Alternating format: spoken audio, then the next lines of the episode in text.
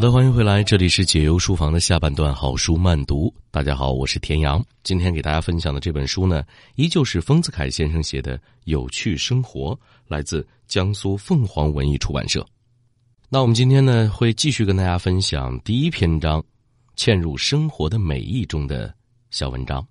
今天的题目叫《初步》。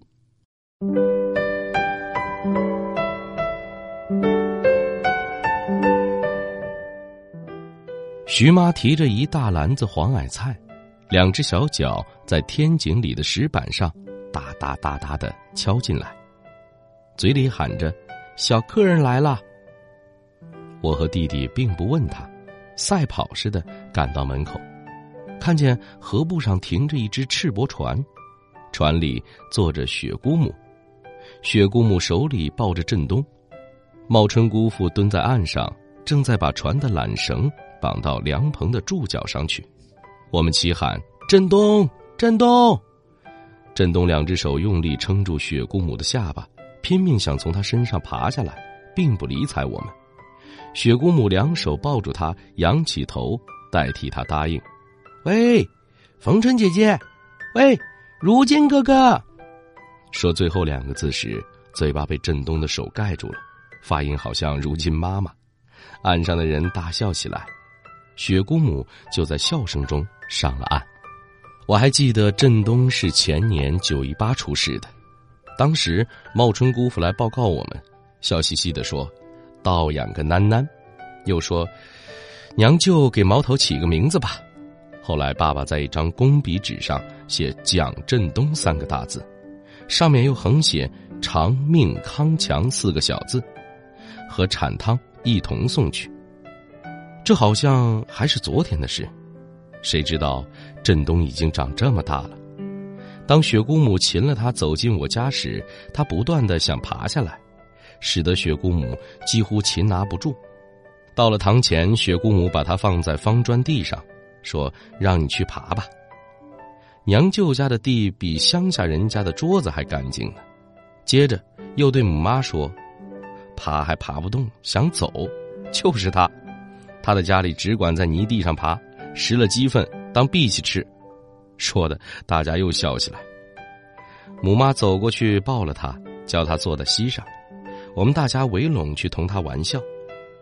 振东叫明三岁，其实只有一岁半，他不像城市里的小孩子一般怕陌生人，好久不到我家，一到就同我们熟识。雪姑母教他叫人，娘舅、舅妈。他都会叫，而且叫时声音响亮，脸上带着笑容，非常可爱。雪姑母说：“她到别处去没有这样怪。”母妈说：“到底是外婆家，外婆家原同自家一样。”爸爸却说：“一半也是长在乡下的缘故，乡下的环境比城市好得多呢。”他伸手捏捏振东的小腿，又摸摸他的圆肥而带紫铜色的小脸。咬紧了牙齿说：“你看，一股健康美，定要有这样的好体格，将来才能振东呀。”又握他的小手，笑着对他说：“将来你去振东，不要忘记啊。”振东痴痴的笑。振东在母妈身上坐的不耐烦了，又开始要爬起来。爸爸退后几步，张开两臂，蹲在地上，对母妈说。不要给他爬，让他学学步看。来，你放他走过来。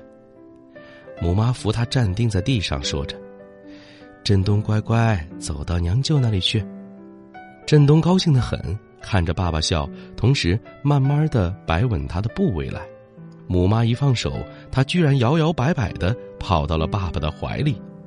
堂前一阵欢呼，爸爸立刻抱住他，站起身来，用手拍他的背。他把圆圆的小脸儿偎在爸爸的肩上，痴痴的笑，表示成功的欢喜。这般可爱的光景，我们似觉曾在什么地方看见过，一时记不起来。正在回想，弟弟对我说：“姐姐，刚才的样子，活像华明房间里挂着那张画里的光景呢。不过不在野外，而在屋里。”我恍然大悟，抢着说：“不错，不错。”米勒的初步，叶星哥哥的画帖里也有一张的。弟弟说：“我们要他再做一遍，教爸爸拍一张照，好不好？”我说：“好。”于是我们一同要求爸爸，爸爸立刻赞成，叫我就到楼上去拿照相机。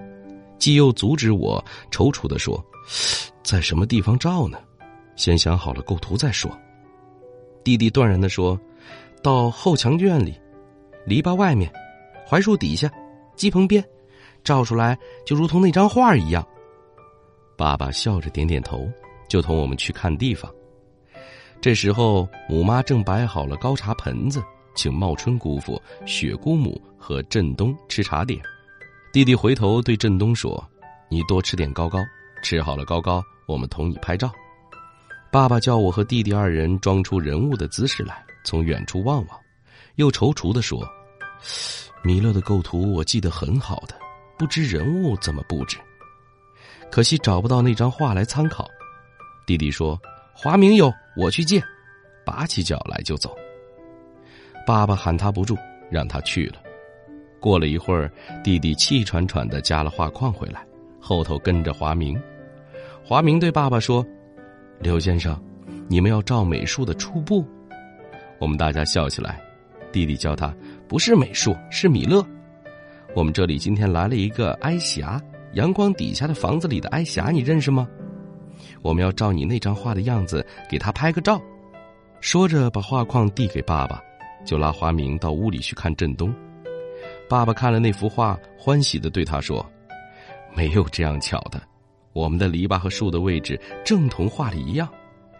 要算那个鸡棚，恰巧代替了画里的小车。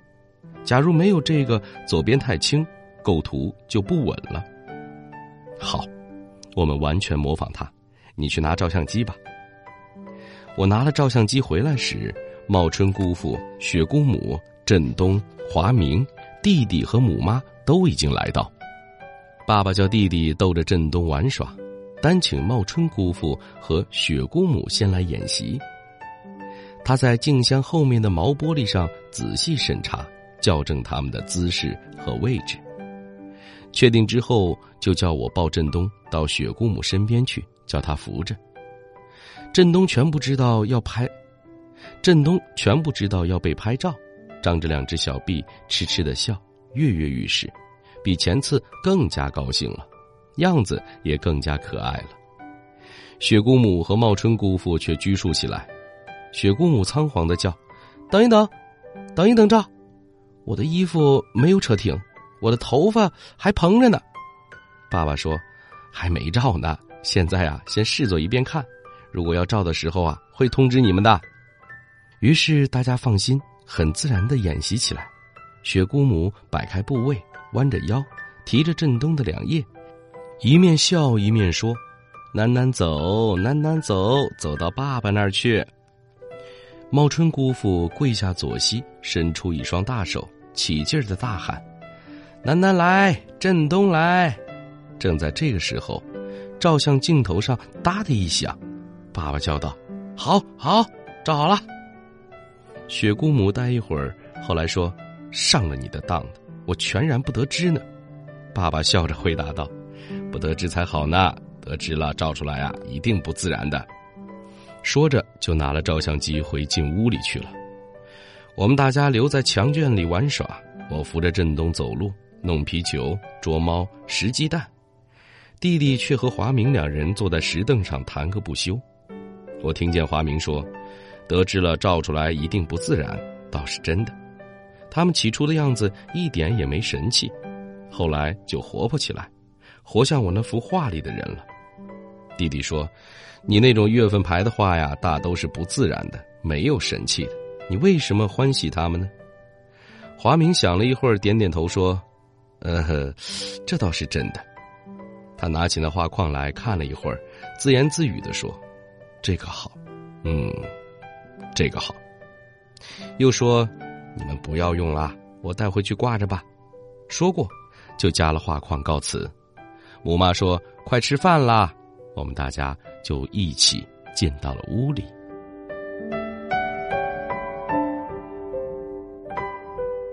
我们再来看另一个小标题花籽儿。